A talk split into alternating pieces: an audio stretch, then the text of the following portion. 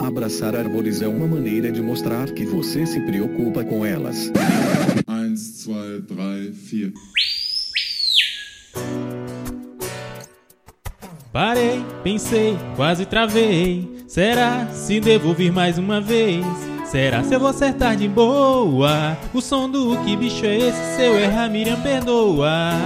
Não vou não. Olá, bem-vindos a mais um Que Bicho é Esse? Eu sou a Miriam Perilli e hoje nós vamos falar sobre um primata emblemático da nossa fauna, símbolo de beleza, que está representado na nossa moeda, é parte da nossa história e da história da biologia da conservação no Brasil. Finalmente, nós gravamos um episódio sobre o mico-leão dourado, Leontopithecus rosalia.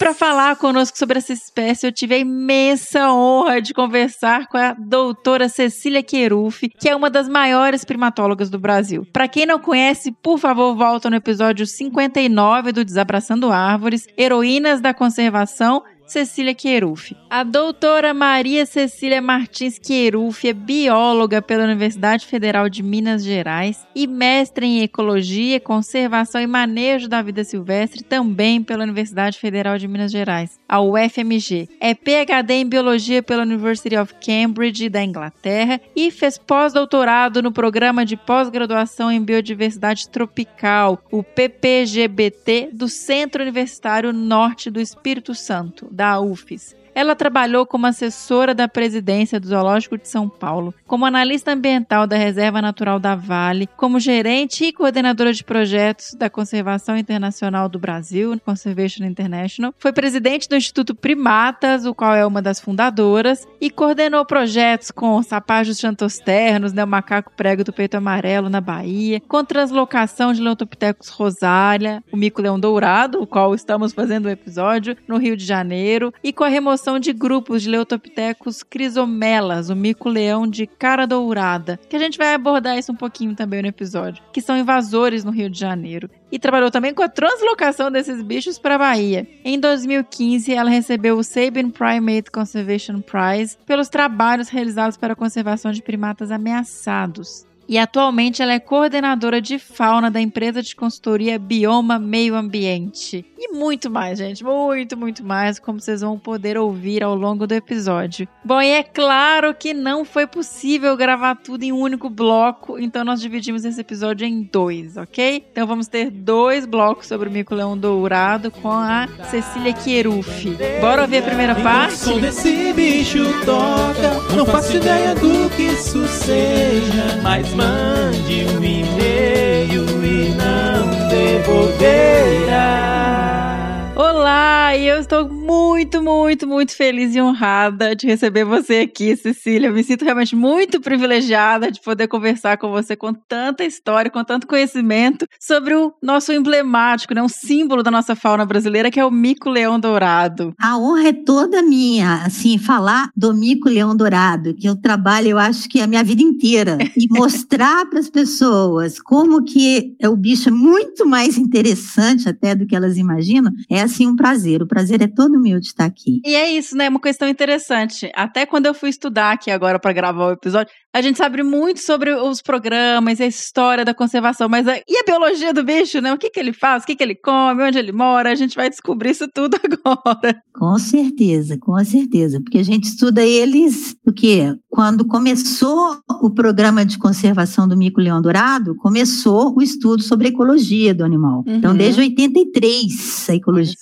é estudada, né? Então, se sabe nossa, tem, tem muito conhecimento sobre a espécie, bem interessante. E a gente sempre começa o episódio descrevendo que bicho é esse, né? Quem é esse primata tão fascinante? Olha, é um calitriquídeo, né? Leontopithecus rosalia, e tem quatro espécies de mico-leão. Eu vou falar do mico-leão dourado, que só existe no Rio e só na área de baixada do Rio, tá? Ele está restrito ao quê? A Rio Bonito, quem conhece o Rio, né? Ali a Rio Bonito até a Rio das Ostras, Tá. e só na área abaixo de 600, 500 metros, tá? Uhum. Então, é a área onde existem micos-leões nativos. Então, é, é muito restrita a distribuição dele. E, e ele é lindo, é lindo, é um bicho, assim, a primeira vez que eu vi um mico-leão no mato, eu fiquei assim, apaixonada, eu falei, como que pode ser assim, ele é alaranjado, entendeu? O pessoal fala dourado e tal, mas ele, ele é do alaranjado, ele é muito Ele bonito. brilha o pelo, né? Ele brilha, exato. E na época eu ainda pensei assim, nossa, mas um bicho desse deve atrair muito predador, né? Mas Uhum. não, ele se camufla muito bem na floresta, assim. Eu não sei Olha. se é os raios de sol, então assim, não é fácil, de, tão fácil de ver ele na floresta. Parece que é pela cor, mas não é. Então assim, é o brilho da floresta, o sol entrando, é muito interessante isso. E ele é pequeno também, né? Ele é esquerdo, do tamanho de um gato, Tá. né? Assim, pesa uns 500 gramas, um adulto, entre 500 e 600 gramas. Então, é é um bicho o quê? Do tamanho de um gato mesmo. E é lindo. E, e o mais legal, assim, é que ele vive em família, e a família é formada pelo pai, a mãe, às vezes o irmão do pai, às vezes a irmã da mãe, e os filhotes de várias idades. Às vezes a mãe até deixa a filha, uma filha ou duas filhas mais velhas, continuarem no grupo. Mas é tudo ali familiar mesmo. E chega uma certa idade, eles expulsam esses filhotes que estão ficando mais velhos para eles se virarem, sair de casa. Não, não tem esse esquema de ficar sendo sustentado pela família, não. Olha. Eles expulsam mesmo e eles têm que sair do grupo. E é uma época muito traumática para esses bichos, porque você imagina, se a vida inteira viveu com sua família, aí chega, você fica, o que, que a gente chama na idade subadulto, né? Que seria o quê? Pós é, um adolescente um pouco mais velho, um jovem, e ele tem que sair e se virar sozinho e achar um par e espaço para formar outro grupo por conta dele. Então ele fica ainda um tempo andando ali em volta da família, chorando, fazendo assim, display de filhotinho, tadinho de mim, é muito E, e aí os pais não estão nem aí, dão, tocam pra lá, vai embora. some, some, vai se virar. E aí esse sozinho acha uma fêmea, ou um- se for uma fêmea, acha um macho. E às vezes, assim, eles saem em dupla, por isso que eu tô falando que às vezes é o macho e o irmão Tá. acham uma fêmea e um só reproduz com essa fêmea, mas ele tolera o irmão, Ah, tá? olha só, então começa já três é, aí. é, já começa três, mas só um que é o dominante. Então, é uma família mesmo, é uma família bem unida, se protege e tal, bem legal. Então são grupos familiares pequenos e, e é monogâmico? Um casal se encontrou, formou o casal. É, o casal se encontrou e, que nem eu tô falando, toleram às vezes os tios e tias, mas Uhum. são monogâmicos. Tem casos, assim, de já terem achado, assim, que talvez o, um filhote seja do irmão, mas são casos mais raros, né? Então, Perfeito. não dá para. E o interessante também, outra particularidade dos calitriquídeos é que eles têm filhotes muito grandes. Hum, Então, o que que acontece? A mãe não consegue carregar sozinha. Olha. Então, o que o, o- o- e são gêmeos. tá. Praticamente todos os nascimentos são gêmeos. Às vezes pode nascer um e raramente nas três. Mas hum, mais de 80% dos casos são gêmeos. Então você imagina, é, ele tem que uma mãe tem 500 gramas e vai carregar dois filhotes. Ela não dá conta. Então Exato. ela carrega na primeira semana sozinha. E amamenta e tudo enquanto eles são pequenininhos. Tá. Na segunda semana, o pai ajuda. Ah, essa, essa época eu acho muito Que bonitinho, legal. tá?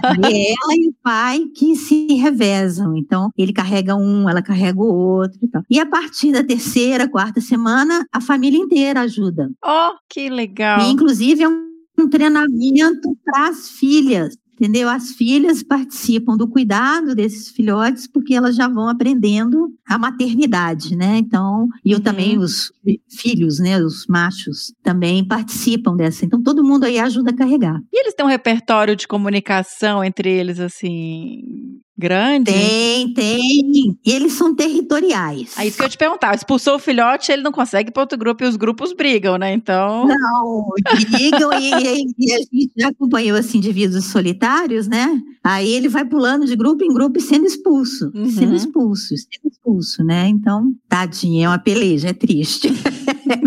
é difícil. É uma vida fácil, não. Tanto que é a época que é a, é a maior taxa de mortalidade. Imagino. Que ele está sozinho, né? Mas então, assim, eles são territoriais. E eles defendem esse território até desses indivíduos sozinhos. E Uhum. eles têm essas vocalizações ações, né, que a gente chama essas chamadas de defesa de território. Quando encontra um grupo com outro, eles têm chamadas também especiais para isso. É, quando eles encontram uma fruteira, um chama o outro, também tem todo um repertório para isso. É, é bem, bem rico esse repertório deles. Assim, alarme quando eles veem um gavião passando ou, ou uma cobra, é, é, é, eles gritam. E o interessante, assim, até pra gente é bom, porque às vezes você tá andando no mato, eles param e começam a gritar pro chão, assim, você vai ver uma cobra. Olha, Tá? o alerta. Muito interessante. Tipo assim, alerta mesmo. Ah, cara, eles, eles ficam gritando e a, a gente percebe a cobra, né? E sai fora e eles continuam. E, ou então,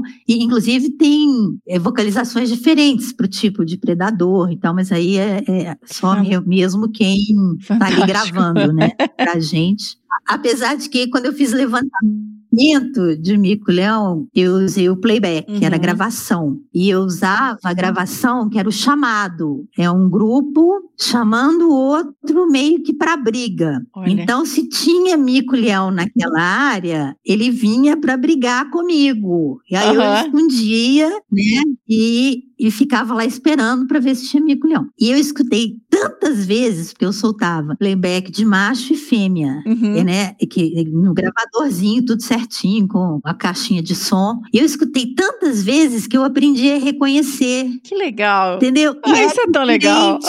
é muito legal. E é na prática mesmo que você vê isso. Sim. A da fêmea, ela é mais aguda um pouquinho do que o macho, mas é de escutar. Aí dá até para perceber assim, ó, foi uma fêmea que respondeu, entendeu? Olha. Ah, foi um macho que deu. Muito, foi muito assim, completamente, né? Isso não é científico não, viu, gente? Isso Claro. foi experiência minha no é. Porque assim, você saber quem vai responder ali na hora, mas a, a- a- né? Eu escutava tanto, eu sonhava com Você acordava vocalizando, né? era de tanto que eu procurei, né, quando eu fiz o levantamento, de tantas vezes que eu escutava por dia. Então, mas é bem interessante, é um bicho muito interessante, bem legal mesmo. E aí é isso, eles são territorialistas e expulsam o outro no grito. Quem gritar mais. No- é. Outra característica muito legal desses bichos é que eles dormem dentro de oco de árvore. Ah, sim. Tá? Então, é, é, é um. Eu acho que é o único primata que a gente tem aqui na Mata Atlântica que dorme dentro de oco de árvore. Às vezes eles dormem até assim, nessas folhas de palmeira, mas é mais difícil. Eles Sim. preferem oco de árvore. Isso todos os leotopitecos, né? Uma característica do grupo, né? Isso. É, é, é uma característica de micos-leões. Tá. uhum, Isso tudo que eu tô falando aqui, gente, é de micos-leões. Tá. tá? aham. No geral. Isso é um limitante, porque você tem uma mata que tem uma árvore grossa o suficiente para ter um oco, para caber uma família de mico, não é qualquer mata, né? Tem que ter umas Então, árvores de um belo coisa- porte, né? Exato, isso é um limitante para as espécies, né? Então, apesar de que eu achei, assim, ocos em fragmentos, eles dormindo em ocos em fragmentos horrorosos. Mas Olha tinha umas só. árvores mortas e eles dormiam dentro dessas árvores mortas. Isso é e é tão interessante. bonitinho, dorme tudo assim, agarradinho, é Um grupinho boladinho, né? boladinho. exatamente, exatamente. É muito legal. Vocês que acompanham os bichos da hora que acordam até a hora que vão dormir, depois que vocês conseguem habituar, lógico que depois a gente pode falar um pouco sobre esse desafio, praticamente uma Olimpíada. Vocês acompanham, por exemplo, o mico-leão dourado. Ele acorda de cedinho, o grupo sai do oco e vai comer fruto, forjear. O que, que eles comem? Como é que é o dia do bicho? O dia do bicho é bem divertido para eles. Para pra nós quem não tá é tanto, seguindo. Porque, Inclusive, quando eu trabalhei, né, eu fiz meu doutorado com ecologia da, de, de, de mico-leão.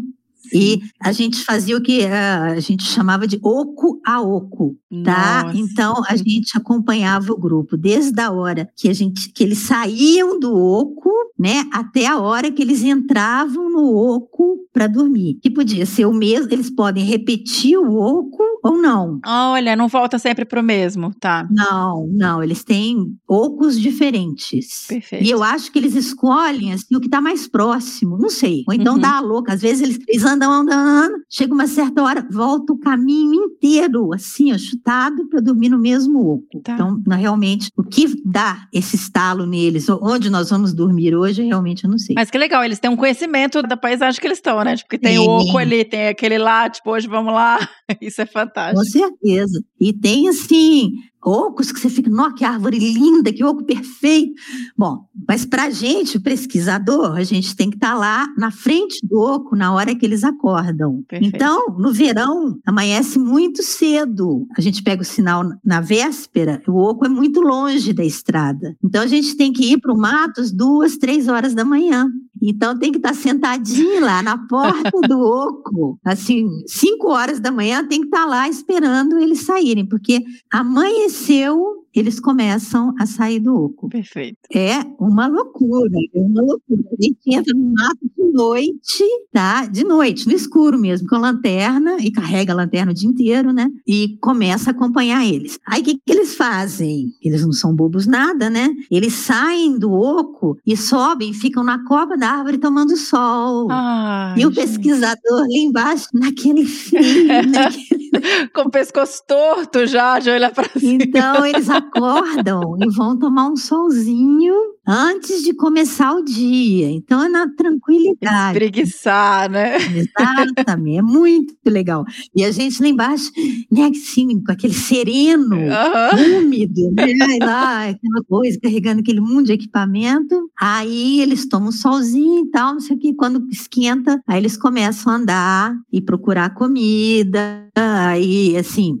que de mais ou menos 8 até as 10, eles ficam só procurando comida e para numa árvore, come fruto, pega Uhum. inseto, come inseto. Aí lá para as 11 horas eles param, dão uma dormidinha, aí ficam dormindo assim até meio-dia, uma hora, naquela preguiça, aí come de novo. É assim, é uma vida muito boa, viu? Eu fico assim, Fantástico. e assim, outra coisa, é claro assim que o mico-leão preto, por exemplo, de São Paulo, São Paulo, é, ele, é, no inverno é mais frio, então eles dormem até mais tarde, Tá. né? O mico-leão do Rio, Tá no Rio, né? é muito quente, né? Então eles acordam um pouco mais cedo, né? Claro. E uma característica aí é do mico-leão dourado, Tá. tá. Mais do mico-leão dourado por causa do tipo de hábitat que sobrou para a espécie. Então assim, eles adoram brejo. Ah, é? então, é? adoram, adoram porque tem uma, que é o guanandi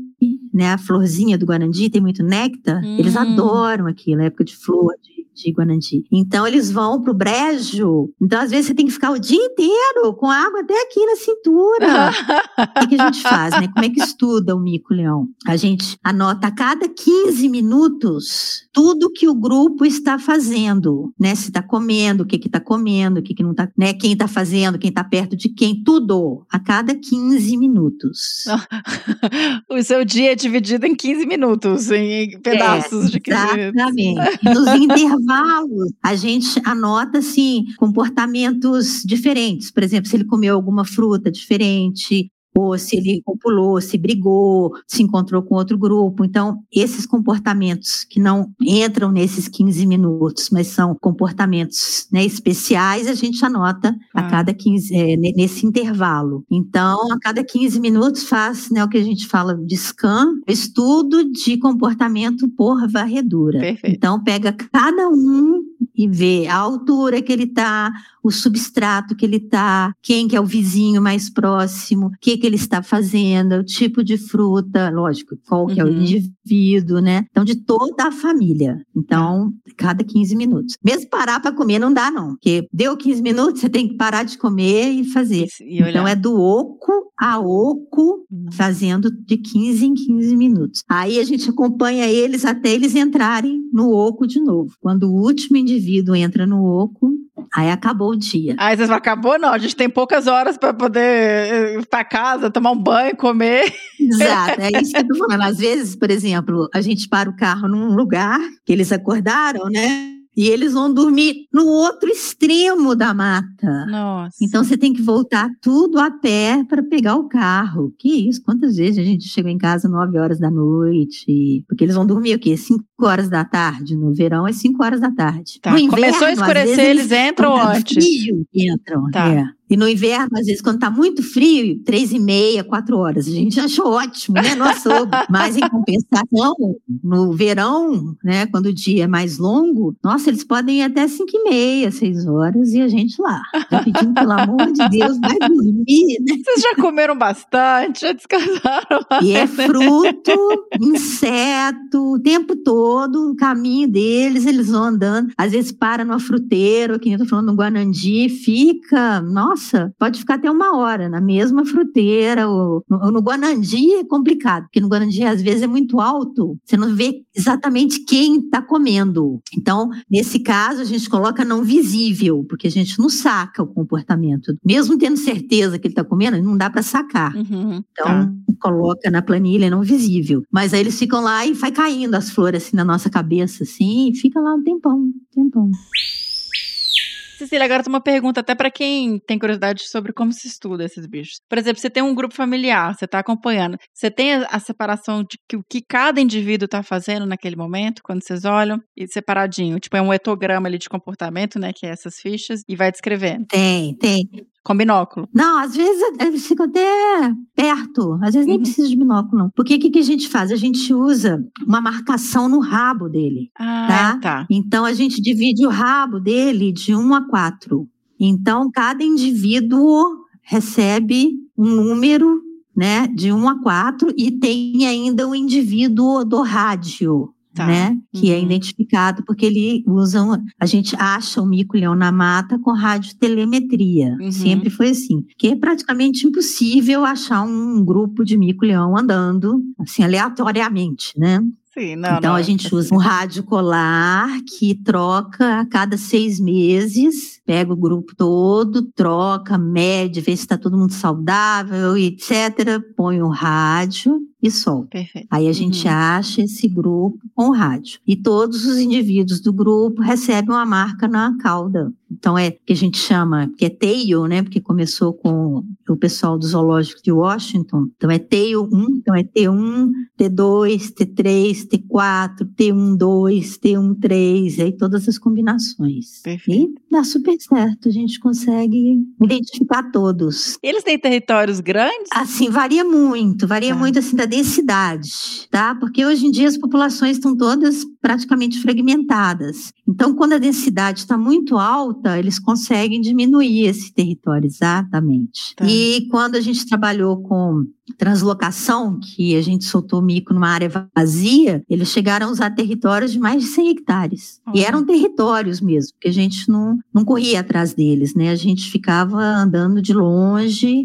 Uhum. ou com triangulação, né? Que você pega só o sinal de onde o grupo está. Então a gente tem certeza que a gente não influenciou aquela área que ele está usando e usou mais de 100 hectares. Olha. Agora, Poço das Antas, tinha uma época que os micos estavam usando o quê? 40 hectares. Mas também tem muita sobreposição quando está muito denso, né? Então, os grupos se sobrepõem muito nas bordas, tem muito encontro. Eles Perfeito. têm, né, que se virar. É, eu fiquei pensando nisso, porque se, o- se a população começa a aumentar, não tem muita área para eles irem, né? Não tem. Então, Exatamente. A gente tentou acompanhar um grupo num fragmento minúsculo, minúsculo, de um hectare. E aí nós pensamos assim, vamos ver o que, que esse grupo vai fazer, tá? Era um grupo, não era um casal. E a gente colocou rádio em um, no Uhum. macho, e ficamos acompanhando. O, o- eles chegaram a atravessar mais de 500 metros de pasto. de pasto, eles Tá, cruzaram entre um pasto. fragmento e outro de pasto, é. E só que, infelizmente, a gente achou, um dia a gente foi, né, atrás deles, a gente achou o resto do macho. Ele foi comido, parece por um cachorro. Nossa. Foi atacado e comido por um cachorro, e era o único que tinha rádio. Hum. Então a gente nem sabe mais o que aconteceu com essa fêmea. Daí a gente resolveu não deixar esses micos nos- nesses fragmentos, né? Daí que veio essa- esse resgate e a transferência deles para uma área melhor e maior e Legal. por causa desse risco absurdo. Imagina, um mico atravessando um pasto e é comido por um cachorro. Que Não dá, né? tristeza, né? Com... Tristeza, é o fim, né? É. É, e porque na verdade quando você vê a paisagem por cima, pra quem não conhece, são esses fragmentos de Mata Atlântica, de Floresta Atlântica com vários pastos, né? Assim, no, no meio de uma matriz de, de pasto. Não, e às vezes são os fragmentos mínimos, mínimos. E é pasto mesmo, com vaca. É. E geralmente as vacas são bravas. Quem me conhece sabe que as vacas correm atrás de mim, eu tenho horror de vaca. O que os pesquisadores têm que passar para estudar os bichos, né? É aquele gado Nelore, né? Que geralmente as, as fêmeas elas parem na beirada da mata. Sim. E é a hora que elas ficam mais bravas, né? Então já corri É, muito. defende mesmo a cria. Já corri muito. Aí eu fiquei pensando também, quando você falou, bom, eles acham uma árvore com frutos, né? Ficam ali comendo, e a gente já sabe, você contou, que eles são territorialistas dentro da própria espécie. E com os outros primatas? Eles dividem ali ou ficam bravos também? Os outros primatas que ocorrem, que podem ocorrer na área, é bugio, Prego, macaco prego, não. macaco prego. Macaco prego, se eles bobearem, macaco prego pode até predar Comer, filhote. Tá, Porque macaco prego, né? é. Agora, mas a densidade de macaco prego nessas áreas não é muito grande, não. Entendi. Ainda. Então eles estão Então, tranquilão lá. Convivem, é, exatamente. Ou eles correm, né, Uhum. dos macacos prego. Mas, então, é, é muito engraçado quando eles não querem, tipo macaco prego, eles saem quietinhos, sabe? Você vê, você fala, não, o que está acontecendo? Tipo assim, pé ante-pé mesmo, sabe? Muito engraçado, muito engraçado. Que legal, gente. Não querem ser percebidos por um predador, é bem interessante. É. Ai, gente, que, que bichinho fascinante, né? Poxa. E aí também, como eu, eu tava até comentando antes de começar a gravação com Cecília, a gente tem um- uma grande parte dos, do- dos nossos ouvintes são estudantes, né? Então é muito legal trazer essa questão também dos estudos, como é que são feitos, é, um pouquinho da experiência de quem trabalha, ainda mais trabalha com há tantos anos com, com esses animais. Então, como você falou, eles usam o rádio e o fato de dormir no oco facilita a captura, né? E aí, conta pra gente como é que é o processo de pegou e vai habituar um grupo. Como é que vai fazer? Ou, mas geralmente, assim, os, os micos-leões pretos pegam no oco, o cara dourada pega com, com armadilha, o dourado também pega com Com armadilha. armadilha, mas, achei assim, que era no oco. demora e nem Tá. sempre tem garantia que vai pegar todo mundo. Isso é Tá, um problema. Claro. Quando você pega no oco, você tem certeza que vai pegar o grupo inteiro. Essa é a vantagem de pegar no oco. Tá. Mas você tem que achar o oco. Então, se você não conhece a área, não conhece os micos, é difícil achar o oco. É difícil. Aí pegou. Aí você põe o rádio, só que o bicho, ele é muito espantado. Você imagina, ele é um macaco selvagem. Uhum. Ele tá ali e ele tá apavorado, quer sumir de você. Correr como que você mais vai longe. estudar esse bicho? Como que você vai ver como é que ele se comporta, o que, que ele come e tal? O que que você faz? Você vai atrás deles, tá? Você meio que é, finge que você é uma árvore, só que é uma árvore que fica o tempo todo ali do lado deles, que não adianta eles correrem, que você vai estar ali do lado, entendeu? Então, é, nossa, para mim é uma das partes mais Atletismo. que eles correm, correm, correm, correm, eu sei o tempo todo, o tempo todo. Aí eles param para comer, você tá lá, eles olham para você, correm, correm, correm, correm. Até que um dia eles cansam. Eles veem que você não representa perigo E e, aí? aí? é tranquilo. Tem uns grupos que é muito difícil se habituar, tá? Uhum. Tem uns grupos que, sei lá, de repente algum trauma, eles já foram, alguém já tentou caçar, não sei. Mas tem uns grupos que são muito difíceis de serem habituados. Agora outros não, são bem tranquilos. Então varia muito com o grupo, esse tempo que você demora para conseguir chegar perto do grupo e, e coletar dados. Agora é muito legal o dia que você, o dia que você chega e eles não correm. Deve Já dar são- uma sensação Nossa, maravilhosa. Exato. Nossa, tinha uns grupos lá na, na União, onde a gente trabalhava, que não- eu, eu olhava e assim, gente, eu não acredito que a gente está coletando dados desse grupo, você entendeu? Não acredito. É. E, e mesmo assim, depois de um tempo, se você não, não continua acompanhando, eles ficam, eles correm você de novo, aí tem que começar o processo de novo. Então, eles têm que acostumar com você. Olha Agora, antes deles serem acostumados com a gente, como é que a gente conferia, né? Então a gente ficava na porta do oco, esperando eles saírem e contava se estava todo mundo lá, né? E pegava no oco e, e via se estava todo mundo bonitinho, certinho, até no dia que falava assim, não, agora está na hora de habituar. E começava essa loucura de correr atrás dos entendi. bichos, né?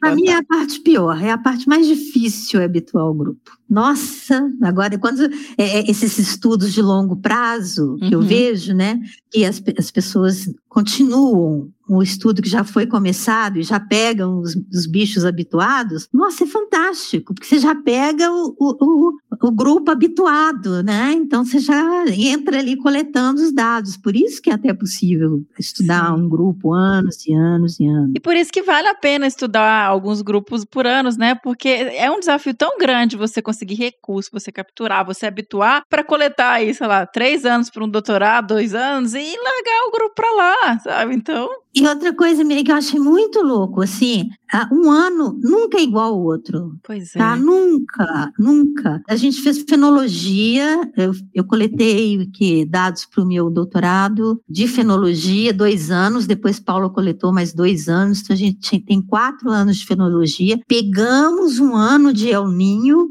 tá? Foi uma seca, o brejo secou, só tinha um tipo de fruta na mata para eles. Então, assim, um ano nunca é igual ao outro. Então, esses estudos de longo prazo são muito importantes. Muito. Até para você ver essas mudanças. Claro. Nossa, muito. é impressionante como muda. Nossa, mesmo as frutas que eles comem, cada ano é muda. Olha Quem só. vai dar mais, qual árvore vai dar mais fruto, qual. Impressionante, impressionante. É essa diferença. É muito legal, muito legal. Eu, Cecília, eu só vou pedir para você explicar para quem não é da área o que é fenologia.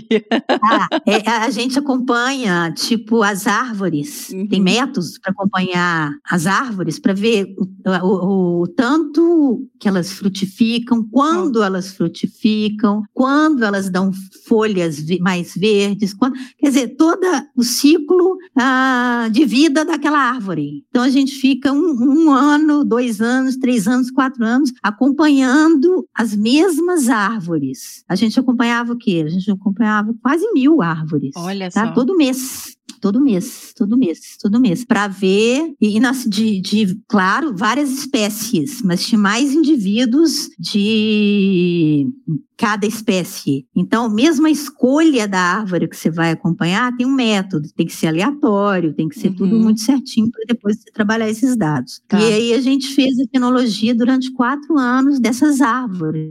Então a Sim. gente sabia toda a produção da mata, quer dizer, uma amostragem, né, de toda Aham. a produção da mata. E muito legal. Eu fico assim, gente, são dados que são fantásticos, porque inclusive a gente pegou esse ano de El Ninho, Olha que que legal. foi completamente atípico, completamente. É. Muito legal mesmo. É, e aí muda a disponibilidade de recurso para os bichos. Isso muda comportamento, Exato. isso muda tudo, então. Tudo, tudo, do tanto que eles andam, Uhum. tá? O- o que eles, eles andam menos para economizar energia, Uhum. tá? Então eles dormem mais, descansam mais. E, se- muito, muito legal. Muito legal, legal. é- essa parte, né, de, de, da ecologia dos micos. Muito legal mesmo, né? É demais. E aí, você- a gente falou de que pega os bichos, você mencionou que é quantas vezes que pega, mede, vê se tá tudo bem e tal. E aí você também falou da questão do cachorro, eu fiquei pensando, como é que esses bichos estão? Ainda mais que eles estão numa área que é misturado com o pasto, com o animal doméstico. Vocês fazem Uhum. avaliação de sanitária, né, dos animais? Faz avaliação sanitária, mas só que atualmente, assim, o pessoal da Associação Mico Leão Dourado, que está pegando os micos leões dourados, né? Uhum. E eu tô.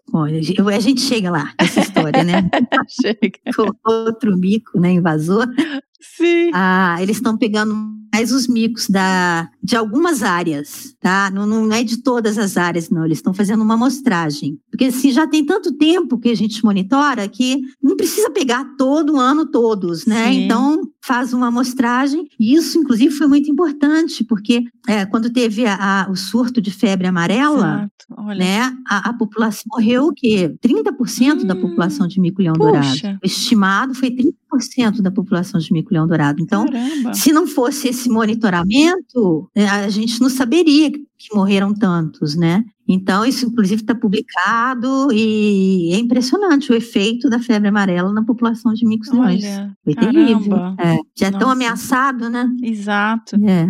Bom, a gente pode trazer daqui a pouco, falar um pouquinho sobre a história, né, do mico-leão dourado, mas ele foi um animal que teve uma queda populacional muito drástica, né, na década de 60, eu acho que por, por caça, por pet, tráfico, não, não sei muito bem, você pode contar um pouco melhor. E, e, é que- e teve uma questão genética, então por isso que teve muito dessa questão de manejo, reintrodução de bicho. Hoje em dia isso tá ok, no, como, sabe, tá, tá estabelecido. Você sabe? Ou como é que, assim, é mais porque eu fiquei pensando, tiveram estudos com isso, né? O Coimbra Filho estimou que existiam 300 animais em 1969. Tá. tá? Então, assim, daí que começou toda a preocupação com o mico-leão dourado. Porque 300 indivíduos na natureza não é nada. Então, eles fizeram um esforço impressionante para aumentar a população em cativeiro e a partir dessa população em cativeiro soltar na natureza para aumentar a população na natureza, tá? Então, desde que começou, né, estudos moleculares, que eles têm inclusive esse manejo em cativeiro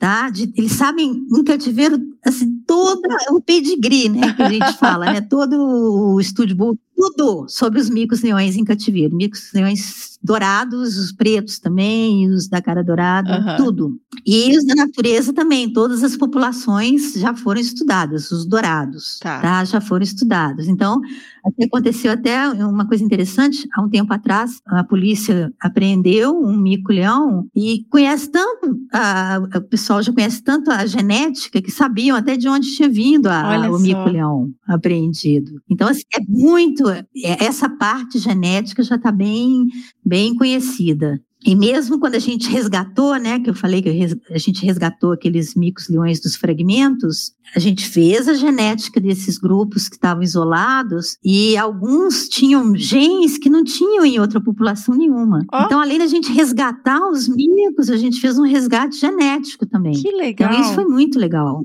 Muito legal. Então, assim, você vê a importância, o pessoal fala, ah, essas populações pequenas não, não, são sim, às vezes elas são únicas, elas, às vezes elas têm alelos, né, únicos, uhum. que são importantíssimas dentro do pool gênico da espécie. Então, sim. qualquer mico é valioso. Então, assim, tem que tomar muito cuidado com isso. É, é por isso que quando você fala, tipo, nossa, perdeu um mico para um cachorro, a gente fala, oh, meu Deus, que desperdício. Exatamente, que desperdício, sabe? É, é um mico que poderia ser especial, único e tá doido. É muito pouco mico-leão para você perder um. Exato. Entendeu? Então, realmente, é, não dá.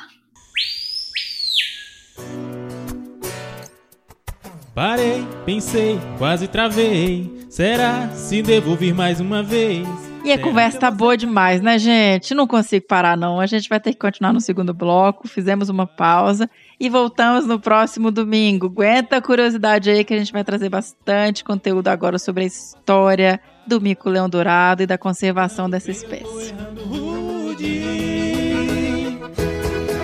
Enquanto o som desse bicho toca, não faço ideia do que isso seja Ah, pera, pera, pera. Foi um bloco só, mas a gente não vai deixar de dar uns recados aqui, hein? Nos sigam nas redes sociais, no Facebook em Desabraçando Árvores Podcast, no Instagram em arroba Desabrace, no Twitter também arroba Desabrace. Sigam os nossos podcasts no Spotify, na Amazon, no Orelo, na Apple Podcasts, no Google Podcasts, no Castbox, no Deezer. Estamos aí nas principais plataformas de podcast. Só escolher a sua favorita e escutar o que a gente tem para dizer.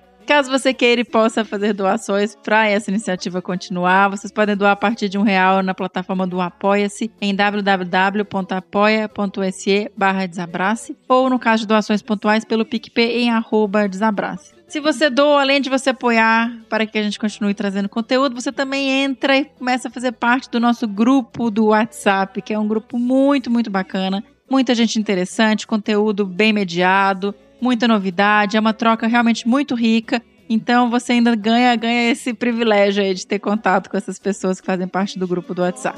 E é isso, até o próximo bloco. Seja, mas mande um e-mail e não devolverá. Mais um produto com a edição Senhor A.